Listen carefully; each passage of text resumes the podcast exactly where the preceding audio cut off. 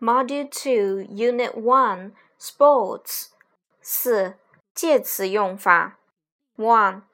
Mike puts four apple pies in a line. Two. In my spare time, I draw some pictures. Three. Would you like to play cards with us? Sure. 4. We need a swimsuit and a pair of swimming goggles for a swimming class. 5. Please clean your body before you go into the swimming pool.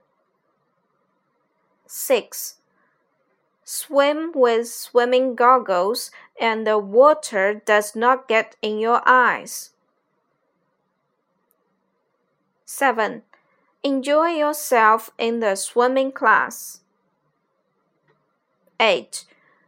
The children are talking with their teacher in the class. 9.